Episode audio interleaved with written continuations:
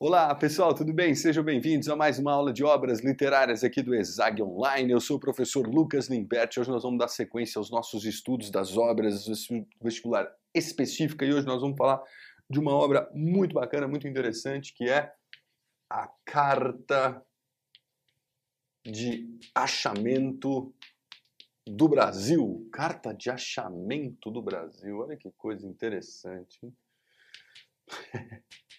Então, o lance é o seguinte: o que, que você precisa saber sobre essa, uh, uh, uh, essa matéria, sobre essa obra, tudo bem? E que, enfim, tem algumas, alguns pontos muito importantes para a gente discutir aqui. Primeira questão é que ela está inserida aí no momento que nós vamos chamar de quinhentismo, tudo bem?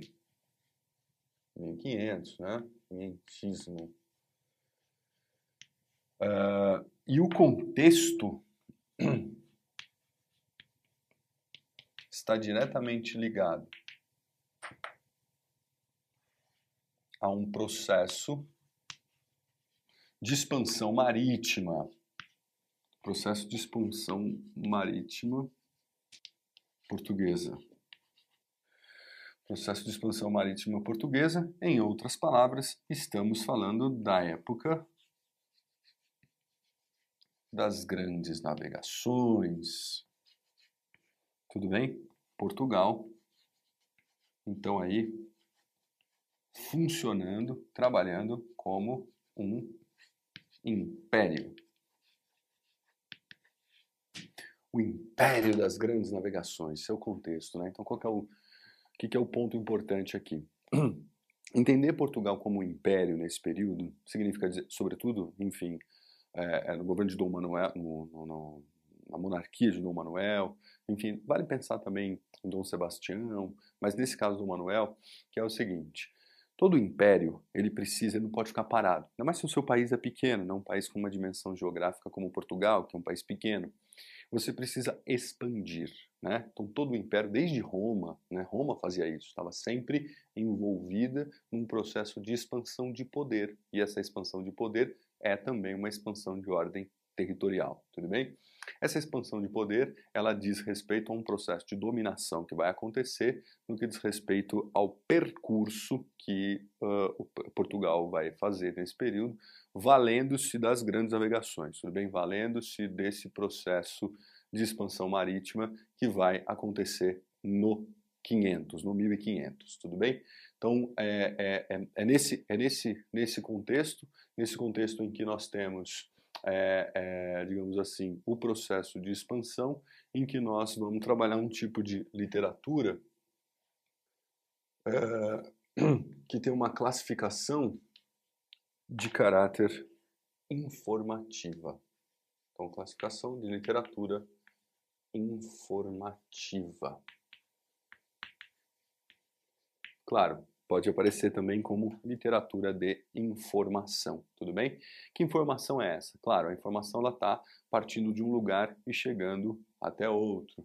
Então, o lugar da, da, da lógica, né, da estrutura aqui, é você pensar o seguinte: nós temos a colônia, que é chamada aí pelos portugueses, né, de terra de Vera Cruz, Em outras palavras, o Brasil, né? E as informações que eram enviadas da colônia para a metrópole. E a metrópole, então,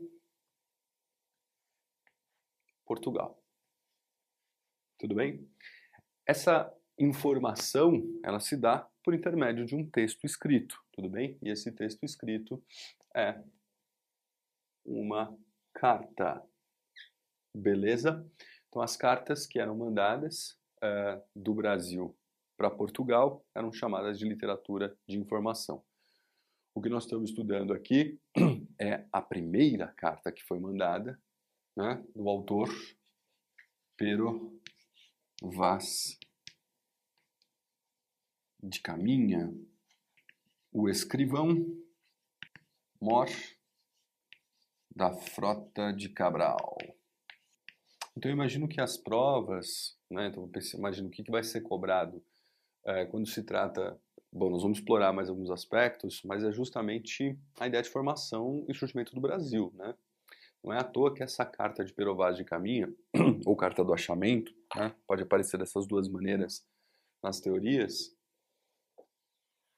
ela vai determinar um marco muito significativo, que é exatamente né, então a carta de Perovaz, ou a carta de achamento, é considerada então a certidão de nascimento da literatura brasileira. E por alguns, né, particularmente eu não concordo muito com isso, mas é, por alguns o documento de formação do surgimento do Brasil. Né? Então o Brasil aparece na perspectiva que nós conhecemos, e isso, claro, é um olhar eurocêntrico, nós vamos falar um pouquinho sobre esse juízo de valor, mas é a certidão de nascimento da literatura brasileira. E qual é a data? Né? Estamos falando de 1 de maio de 1500. Tudo bem? 1 de maio de 1500, carta de achamento, certidão de nascimento da literatura brasileira e, por que não, certidão de nascimento do Brasil, tá bom? É, o que, que a gente precisa pensar aqui? Que a partir daí nós temos uma noção de ideia de Brasil. É óbvio, e isso é um ponto que eu gostaria de ressaltar com vocês, que é uma perspectiva um olhar, né? Tem uma perspectiva de Brasil ou de origem do Brasil, eu acho que é uma questão que pode ser levada em consideração, que é de origem eurocêntrica. Óbvio que havia bastante interesse por parte de Portugal, enfim, e, e, acho que um dos pontos importantes é que nós brasileiros acabamos associando a Carta de Perovaz ao início do Brasil, ao início da nossa literatura, mas ele é um documento português, né? Se você quiser um dia conhecer esse documento, você vai ter que ir até Portugal. Diz muito mais respeito a eles do que a nós, né? Mas nós vamos estudar e isso nos faz pensar um pouco na origem do nosso país. Né? Então, abordar esse tema é, na verdade, abordar uma reflexão que a literatura tem esse papel, que é pensar uma ideia de país, tudo bem? Ou seja, qual o texto que trouxe as primeiras discussões aí sobre o que era o Brasil, tudo bem? Bom, é... os caras vão chegar aqui no Brasil, vão primeiro ficar muito encantados com tudo que estavam vendo aqui, né? Essa, essa primeira é, noção de ideia de Brasil. Ela é muito, enfim, causando nos caras. Eles ficam embasbacados com a beleza, ao mesmo tempo assombrados né, com a questão dos nativos. Você tem um universo muito grande a ser explorado uh, por parte desses textos. Né? Costuma-se dizer que a carta de Perovaz de Caminha tem um valor, vou até escrever isso que eu acho que é importante para vocês pensarem algumas coisas, que é o seguinte, ela tem um valor muito mais enquanto documento histórico do que propriamente literário, né? Então é um, é um texto que tem um valor histórico maior, tudo bem, do que o valor literário. Mas ele suscita aí questões importantes como ideia de marco inicial do, do, do, da ideia de Brasil, um pouquinho que eu estava comentando com vocês. Veja, vamos dar sequência a, a, e depois eu vou eh, devagar um pouco mais sobre aquela questão eurocêntrica, mas aqui pensando mais, digamos assim, tecnicamente. Quando se trata em quando a gente fala de carta, né, é importante que pensemos sobre a noção tipológica. Né? Então, do ponto de vista da tipologia do texto, nós estamos falando do, de um conceito importante, que é o gênero epistolar. Tudo bem? Epístola é uma carta, tá? Que consiste Bom, já mostrei a mecânica né, do, da lógica de informação da colônia para a metrópole, mas você tem sempre uh, aspectos, isso pode ser cobrado do ponto de vista da estrutura, né, em que nós temos sempre a necessidade de colocar né, um local, uma data, uma saudação, o corpo do texto, maior parte, né? E uma despedida. Tudo bem? Então, pensando na estrutura tipológica da ideia de carta, essa era uma grande questão. Claro que associada a essa dimensão uh, histórica para informar o rei do que estava acontecendo no processo de expansão marítima. Tudo bem? Falando um pouquinho aí sobre o gênero epistolar, tá? É... Eu quero que vocês imaginem esse, esses caras chegando aqui no Brasil, vendo a natureza, assim, né, vendo as belezas naturais, os animais e principalmente os nativos. Então foi uma coisa muito diferente. Uma coisa não só que trouxe um valor de surpresa, né, surpreendente, mas também eles começam a perceber que aqui o Brasil tinha muitas riquezas e essas riquezas não eram tratadas pelos nativos com a ambição e os interesses econômicos que tinha-se, por exemplo, em Portugal. Estou falando, por exemplo, dos minérios, do ouro, da prata, enfim, essas coisas todas, tudo bem? Então vejam, é, é, a partir daí, agora já mergulhando propriamente dito na no texto, né, na relação do texto do ponto de vista temático, o que, que vai começar a acontecer? Então, por exemplo, vamos pensar nos temas que são abordados, né? É, num primeiro momento, o Perovaz de Caminho tem uma proposta, isso é interessante, ele tem uma proposta de neutralidade, pois a informação deveria ser mandada para o rei por intermédio de uma descrição, uma descrição daquilo que ele estava vendo. Agora, esta proposta, proposta de neutralidade cai por terra, tudo bem? Por que, que ela cai por terra?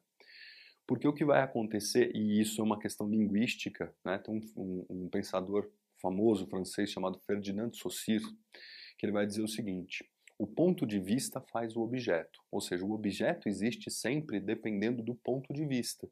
Portanto, por mais que uma, uma pessoa tem uma proposta de ser neutra em sua descrição, ela acaba uh, vendo o mundo e observando o mundo sobre a sua perspectiva. E por isso que é interessante a gente entender como o Perovaz de Caminha vai conduzindo essas informações e essas descrições que ele vai fazendo. De antemão, eu já aviso vocês que a neutralidade é só uma proposta, até porque, segundo Saussure, não existe neutralidade. Você vai colocar ali juízo de valor. Então você vai perceber, por exemplo, que o Perovaz de Caminha estabelece juízo de valor sobre as coisas, né? É, emite opinião, é, erra, erra mesmo, sim, ele faz, ele, ele, ele projeta é, é tentativas de descrever situações em que ele erra, tudo bem? É, dá nome, nomeia, né? As coisas. Vamos pensar aqui em animais, é, vegetação. E aqui o erro leitura, leitura de mundo, né? Tudo era muito novo, né?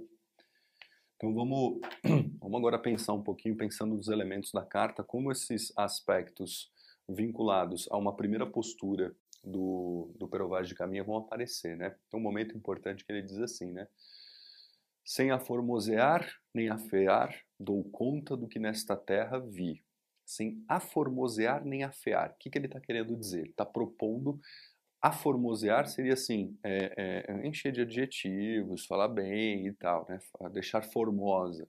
Nem afear no sentido de enfeiar. Ora, não estou falando bem nem mal, estou apenas dando conta do que nessa terra vi. Portanto, percebam, há uma proposta de neutralidade no processo descritivo, mas muitas coisas vão aparecendo vinculadas ao que nega a neutralidade, que seria esse lugar aqui. Então, por exemplo, é, pensando nas opiniões, nos juízos de valor, na coisa de dar nome. Então, por exemplo, ele diz assim: ah, aquelas aves chamamos furabuchos. A, a, a terra, é, ao monte, o Monte Pascoal, e a terra, a terra de Veracruz. Só quando você chega num lugar que vocês sabem que tinha nome, né? Os índios chamavam o lugar que nós chamamos de Brasil de Pindorama. Portanto, é um lugar que tem pessoas que dão nome para aquele espaço, tudo bem? E aí você chega e diz: não, esse lugar chama Terra de Veracruz, aquele monte, o Monte Pascoal, aquelas aves, os furabuchos. Então você percebe que ele vai dando nome para as coisas e, em função disso, vai emitindo opinião sobre os juízos que ele vai tendo sobre a, a, a, enfim, as relações, por exemplo, ele faz um juízo de valor que o índio é inocente, pois não tem Deus, desconsiderando, como eu falo do erro, né, desconsiderando, por exemplo, é, claro que o índio tem uma relação Deus, né, o Tupã, os, os, uma mitologia muito própria, então percebo que é uma descrição que erra nesse sentido. É uma descrição que faz uh, um juízo de valor, percebam, por exemplo, tem uma cena que eu acho que é importante citar, em que o Perovaz de Caminha, de dentro do batel, portanto, de dentro do navio, ele descreve o primeiro encontro ali de alguns portugueses com os índios. E ele diz, e ele vai descrever, já vou falar um pouco dessa descrição, mas ele diz assim, é, e eles terminam uma conversa por conta do mar arrebentar forte numa pedra e o barulho do mar não dar para eles condições de conversa como se o mar tivesse atrapalhando a conversa entre o português e o índio sobre uma ótica distanciada. Os portugueses e os índios estavam se encontrando na areia, ele estava dentro da nau, dentro da caravela, e de lá ele diz: eles não tiveram proveito de conversa por o mar rebentar na rocha. Veja, isso é um erro, que na verdade eles não tiveram proveito de conversa, por quê? Porque não falavam a mesma língua, tudo bem? Então, é, é isso que é interessante. Eu acho que isso pode ser uma questão que apareça na prova de vocês quando se trata de um ponto de vista sobre o Brasil que é um ponto de vista que traz, sim, juízo de valor, que traz, sim, é, opinião, que traz, uh, uh, enfim, uma inferência que não é meramente descritiva e muito menos neutra, tudo bem? Então é uma, acho que é uma questão importante a ser abordada aí quando se trata da postura do, do Perovaz de Caminha, num, num primeiro momento propondo, né, propondo neutralidade, sem a formosear, nem afear, ou contando que nessa terra vi, e por outro lado, é, fazendo sim juízo de valor, enfim, trazendo aquilo que, num primeiro momento, está colocado como que ele achou que era importante para é, avisar o rei, mas completamente vinculado a um olhar. Né? Agora, quando eu cito para vocês naquele momento a perspectiva do eurocentrismo, é primeiro definir o surgimento da literatura brasileira, claro, né, a partir da carta, é, desconsiderar um pouco aquilo que já existia no Brasil. No Brasil existia uma cultura, né, nós tínhamos os nativos com suas crenças, suas mitologias, seus costumes, né? suas danças, seus cantos, enfim. Isso, inclusive, inclusive na organização do edital dos vestibulares, é desconsiderado. Né? A gente, se você olha o edital dos praticamente todos os vestibulares, o início da literatura brasileira se dá a partir do quentismo, se dá a partir da carta, tudo bem? É, respeitando a inteligência de vocês, respeitando o olhar crítico para uma ideia de Brasil que essa, que essa carta de achamento traz, eu digo para vocês que é, é, exatamente um ponto de partida, né? é isso que está sendo discutido, mas havia sim coisas que aconteciam aqui, nomenclaturas, costumes, danças, valores, enfim, uma vida, até um nome de país, como eu disse, a ideia de Pindorama, tudo bem? É, continuando uh, na parte dos temas aqui, então vale a pena mencionar o fato de que eles vão fazer uma observação atenta então para a terra, né? Então para a geografia local, para a topografia, para a fauna, para a flora, para os minérios e principalmente vale um destaque especial para os nativos. Sobre, o, sobre os nativos, vale a pena é, pensar que eles são descritos em dois momentos. Né? Então, num primeiro momento, é, a, a ideia de primeira impressão, né? que vai se dar muito numa perspectiva visual, e num segundo momento, já para uma análise comportamental. Por exemplo, falando dos costumes, entre aspas, o que ele vai chamar né, de inocência, seja em relação a um Deus, seja em relação à ganância das riquezas, seja na subsistência, enfim, vamos coloquei alguns pontos importantes agora para a gente poder ir discutindo melhor, né? Então, sobre a geografia e topografia, perceba, ele já começa quando vai se aproximando, né? Quando eram 21 dias do oitava de Páscoa, já avistamos terra. Então, ele chega, eles vão chegando em abril para que em 1 de maio, de fato, aportem e ele assine a carta. É, é, então, ele começa a dizer, né? Fala do monte, fala de uma terra chã, essa terra chã seriam as praias e estão muito encantados, estão muito, né, tô falando da geografia, da topografia, da fauna, falando das aves, enfim.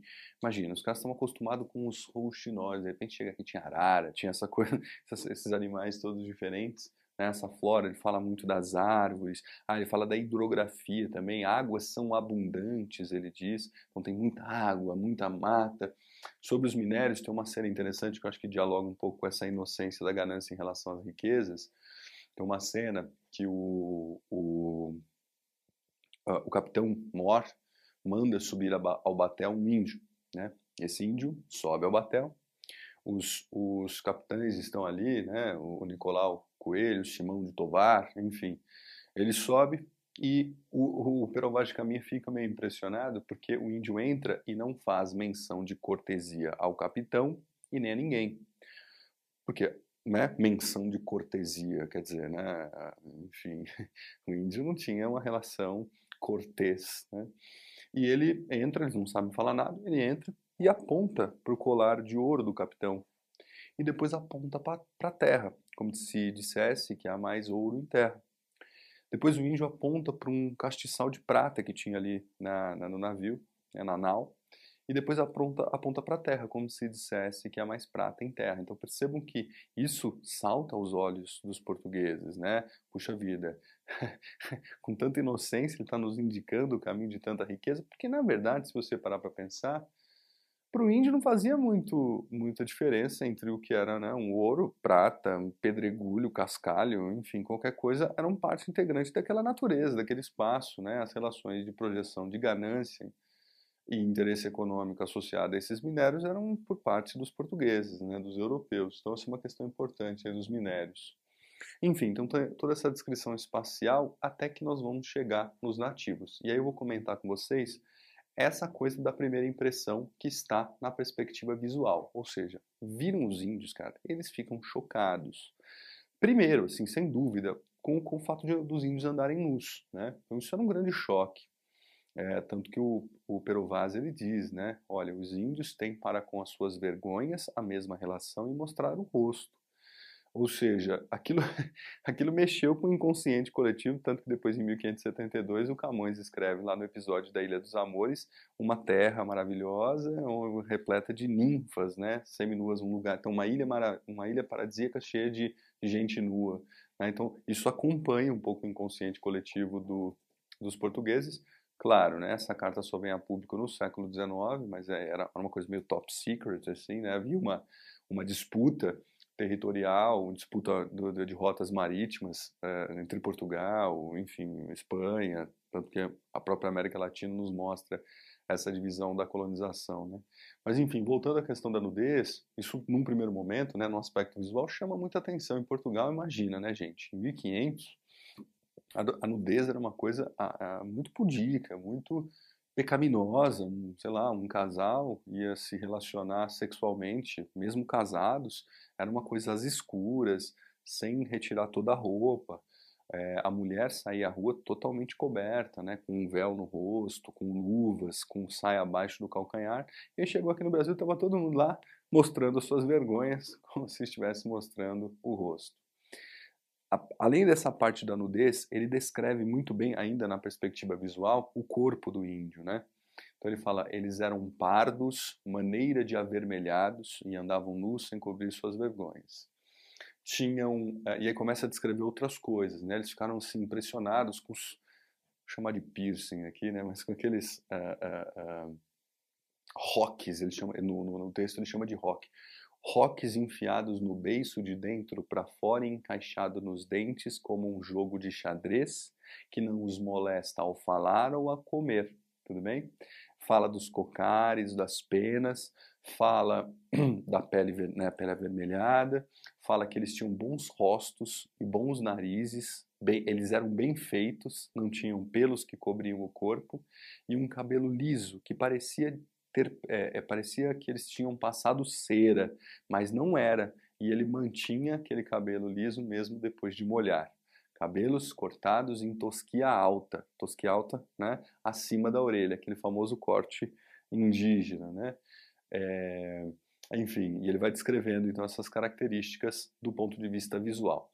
Feita essa, é, essa caracterização bem detalhada mesmo, isso é um ponto importante também. O detalhismo é uma característica do processo descritivo do, do Perovaz de Caminha. Ele vai fazer uma análise comportamental, como eu disse para vocês.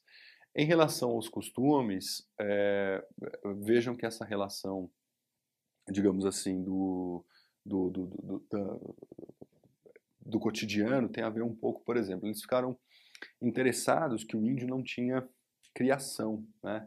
O índio não criava nada, assim, galinha, gado, né? O índio, a subsistência do índio se dava sobre a perspectiva da caça e da pesca, né? Isso é uma coisa diferente para o português, então isso chamou atenção também.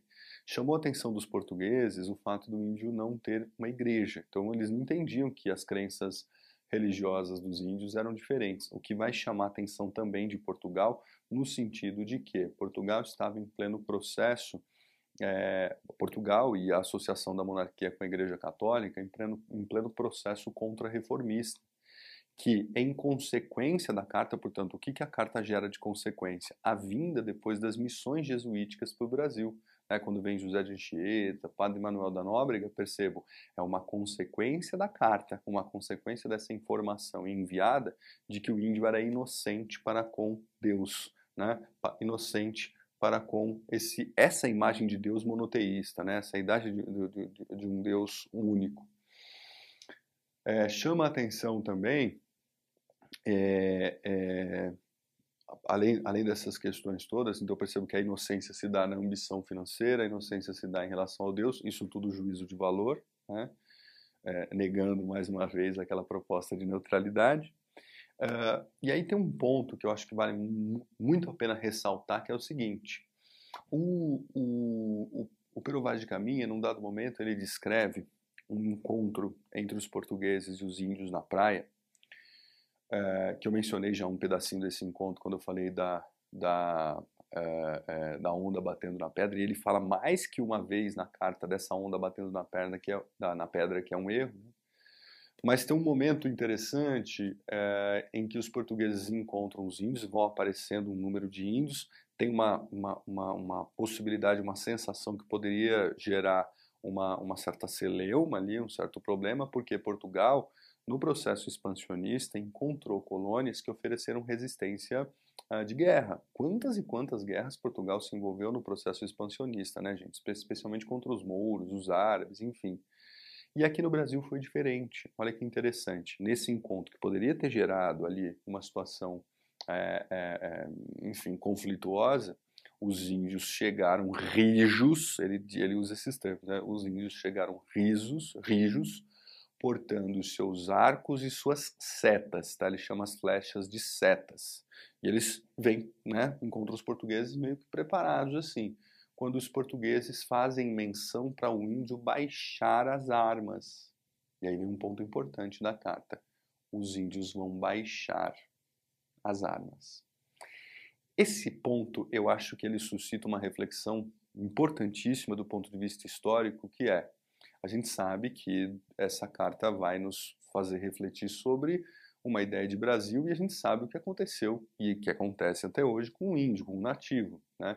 Se você joga da carta para os dias de hoje, eu acho que os vestibulares também podem trabalhar com essa questão. Vejo, é, é, cada, se discute muito hoje essa questão, por exemplo, da demarcação das terras indígenas, cada vez mais o índio tendo bem, menos direitos, essas coisas todas. E como né, o extermínio, o genocídio, como na diminuição das terras nos 500 anos aí, como isso foi sendo uh, cada vez mais uh, uh, violento, né, como a relação com o índio, enfim, a matança e tal do homem branco para com o índio, como foi violenta, é, é, e não sendo justificada por uma possível recepção violenta. Ou seja, você matou o índio não é porque ele te atacou, porque o índio baixou a seta, está registrado na certidão de nascimento da nossa literatura. Olha que interessante. E aí, bom, beleza, feito esse registro e essa reflexão, eu digo para vocês que nesse momento eles trocam, né? Tem um clichê que fala, ah, o, português deu um, um espelhinho para o índio e levou o ouro todo. Na carta especificamente, ele fala que o português tirou uma carapuça de linho vermelha, que é aquela roupa meio que militar assim, e entrega para o índio, e o índio tira um cocar de penas e dá para o português. Então, o cocar e a carapuça de linho vermelho. Então, eles trocam como se fosse um presente ali de um para o outro, e os, o, o, o Perovaz diz, uh, os quais envio para vossa senhoria, né, para vossa majestade o rei, uh, esses, esses regalos, esses presentes, essas penas, essas contas, né, uma conta de que parece aljavieira, né, de contas de, de, de, de, como se fossem de conchinhas ali, mais os cocares que eles receberam nesse momento em que fica registrado, está registrado que o índio foi pacífico, que o índio baixou os arcos e baixou a seta, tudo bem?